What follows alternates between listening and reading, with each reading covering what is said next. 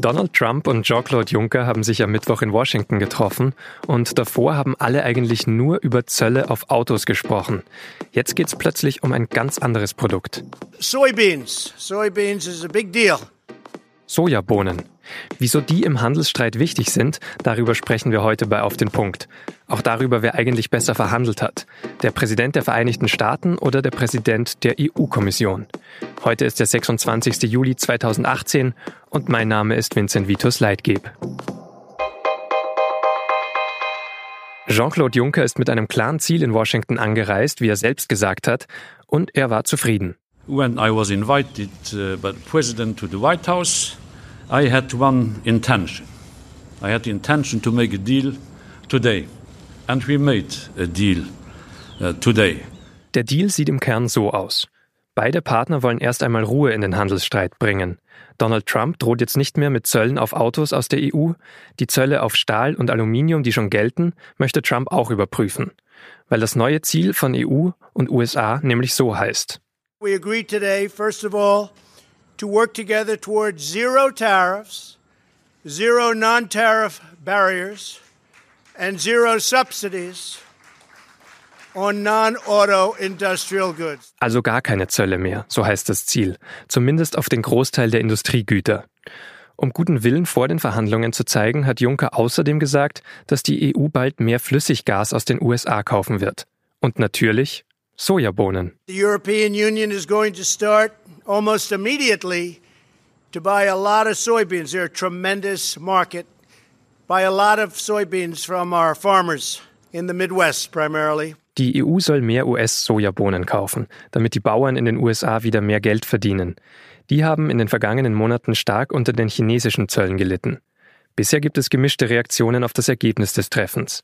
Der CDU-Wirtschaftsminister Peter Altmaier hat gesagt, dass Juncker und EU-Handelskommissarin Cecilia Malmström großartig verhandelt haben. Deutsche Wirtschaftsvertreter sehen den Deal dagegen grundsätzlich positiv, aber trauen ihm noch nicht ganz. Bei mir am Telefon ist jetzt Daniel Brössler, SZ-Korrespondent in Brüssel. Hallo, Herr Brössler. Ja, hallo. Peter Altmaier ist ja sehr euphorisch in seinen ersten Reaktionen. Andere, auch EU-Partner, nicht so sehr. Hat Juncker in Washington denn zu viel versprochen? Nee, das glaube ich eigentlich nicht. Man muss ja erstmal überlegen, was war die Erwartung. Niemand hat wirklich geglaubt, dass es gelingt, Trump noch von Autostrafzöllen abzubringen. Das hat er erstmal geschafft.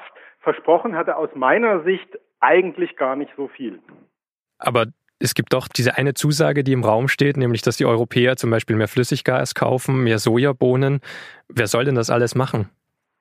Ja, aber die Frage ist ja sehr berechtigt und deshalb kann Juncker eigentlich gar nicht zu viel versprochen haben, weil eigentlich müsste Trump ja wissen, dass die EU nicht die Sowjetunion ist und keine Kommandowirtschaft, wo der Kommissionspräsident Flüssiggas kauft und Sojabohnen. Also was Juncker versprechen konnte, war nur, dass er sich eben für günstige Bedingungen einsetzt. Das läuft beim Flüssiggas eigentlich schon. Also die EU unterstützt das eigentlich schon seit einiger Zeit, dass die Gaslieferungen diversifiziert werden. Da werden Terminals zu dem Zweck gebaut. Das ist eigentlich keine Erfindung erst seit gestern. Bei den Sojabohnen ist es so, dass es die Erwartung gibt, dass die Sojabohnen, die jetzt billiger werden in den USA, weil die Chinesen die Sojabohnen nicht mehr kaufen, dass die jetzt einen Absatz in der EU finden werden. Das ist wahrscheinlich so, ist aber auch nichts, was Juncker Trump jetzt äh, als Geschenk überreichen kann. Das heißt, Juncker hat eigentlich so ein bisschen gezockt und damit Zeit gewonnen. Er hat ein bisschen gezockt, er hat das gemacht, was man machen muss, wenn man mit Trump zu tun hat. Man muss ihm die Möglichkeit geben, als Sieger dazustehen vor den eigenen Leuten, vor dem Publikum von Fox News. Und das ist hier ganz gut gelungen. Was macht denn gerade Jean-Claude Juncker aus und seine Verhandlungsführung, dass er diesen Deal jetzt am Ende mit nach Hause bringen kann? Ja, das ist eine gute Frage. Das scheint einfach zu passen. Juncker ist ja auch ein knorriger Typ, lässt sich eigentlich auch nicht so leicht einschüchtern. Es ist einfach ähm, die Art von Mensch, mit der Trump eigentlich ganz gut kann. Das gilt übrigens auch für Wladimir Putin. Der kann mit Juncker auch ganz gut. Juncker hat dafür ein Gespür. Und das war jetzt äh, bei diesen Verhandlungen zumindest ganz nützlich. Für wie realistisch halten Sie denn dieses Kernergebnis, dass USA und EU jetzt darum verhandeln, dass bestimmte Industriegüter auch bei 0% Zöllen gehandelt werden? Ja, das halte ich in der Tat für zumindest ein hochgestecktes Ziel. Wir müssen uns ja erinnern, wie schwierig die Verhandlungen über TTIP waren. Da ging es ja im Kern auch um äh, Zollfreiheit. TTIP war natürlich viel umfangreicher als das, worüber man jetzt redet. Aber ich glaube, wenn man hier in die Verhandlungen reingeht, werden sich auch ganz viele Schwierigkeiten zeigen. Es zeigt sich ja schon daran, dass zum Beispiel Trump sich darauf eingelassen hat, dass Autos, ausgerechnet Autos, es geht ihm ja so sehr um Autos, dass Autos also ausgenommen sind. Warum? Weil Trump verstanden hat, dass das den USA gar nichts nützt, weil dann ist es für deutsche Autos noch leichter, auf den amerikanischen Markt zu gehen, während US-Autos immer noch nicht gekauft werden in Deutschland, weil die Qualität eben nicht stimmt. Also da sind viele Fragen, aber ich glaube auch das ist etwas, was sozusagen beabsichtigt war. Das Ziel war, Trump jetzt in so einen Verhandlungsprozess zu verstricken. Also sagen, ja, wir reden drüber, wir haben dieses Ziel, äh, wir stecken uns das. Und die Zusage ist ja, solange man verhandelt, solange werden keine Strafzölle auf Autos erhoben. Er kann das natürlich einseitig kündigen, aber erstmal ist er in diesem Verhandlungsprozess drin und ich glaube, mehr hat man sich als Ziel gar nicht gesteckt von europäischer Seite. Genau, aber er kann es immer noch einseitig kündigen, wie Sie gerade gesagt haben. Spätestens seit dem G7-Gipfel wissen wir, dass Trump das auch manchmal relativ schnell macht. Da hat er auch das Kommuniqué des Gipfels relativ schnell aufgekündigt. Glauben Sie, er hält sich jetzt an diesen Deal? Das weiß ich nicht. Das, ich glaube, wenn man mit Trump zu tun hat, ist es einfach so, äh, das weiß keiner, das weiß auch Jean-Claude Juncker nicht.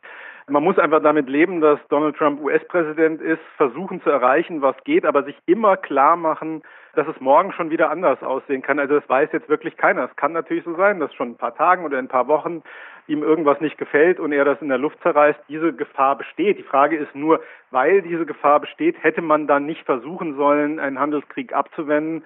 Ich glaube, versuchen musste man es. Jetzt sieht es erstmal so aus, dass das für eine Weile gelingt. Das ist zumindest erstmal der Erfolg, den man jetzt erzielen konnte. Mehr ist eben nicht drin, aber die Gefahr bei Trump bleibt. Vielen Dank, Herr Brössler in Brüssel. Vielen Dank. Tschüss. Und jetzt noch drei weitere Nachrichten, die an diesem Donnerstag wichtig waren.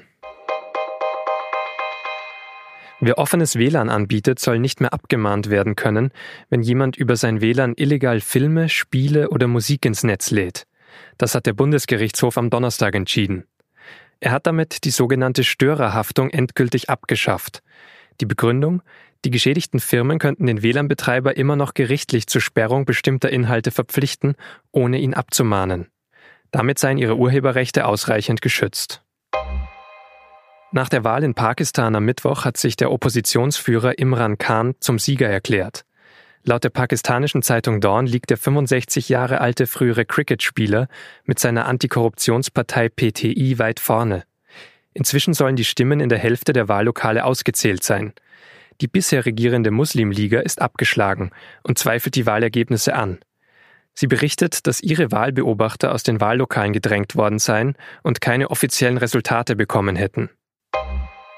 Facebook hat einen schlechten Tag an der Börse hinter sich.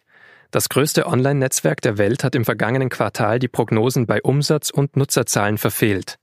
In Europa ist die Zahl der aktiven User nach Inkrafttreten der EU-Datenschutzgrundverordnung stark zurückgegangen. Am Donnerstag ist die Facebook-Aktie deswegen zeitweise um über 23 Prozent abgestürzt. Der Börsenwert ist zeitweise um fast 128 Milliarden Euro gesunken. Facebook macht aber trotzdem noch sehr viel Umsatz mit Online-Werbung. Der Gewinn ist im Vergleich zum Vorjahr um ein Drittel gestiegen.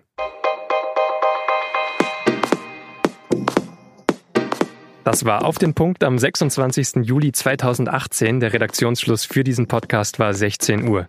Wenn Sie Anregungen, Kritik oder Feedback haben, schreiben Sie uns doch eine E-Mail an podcast.sz.de und wenn Ihnen auf den Punkt gefällt, bewerten Sie uns gerne auf iTunes, dann finden andere Hörer den Podcast leichter.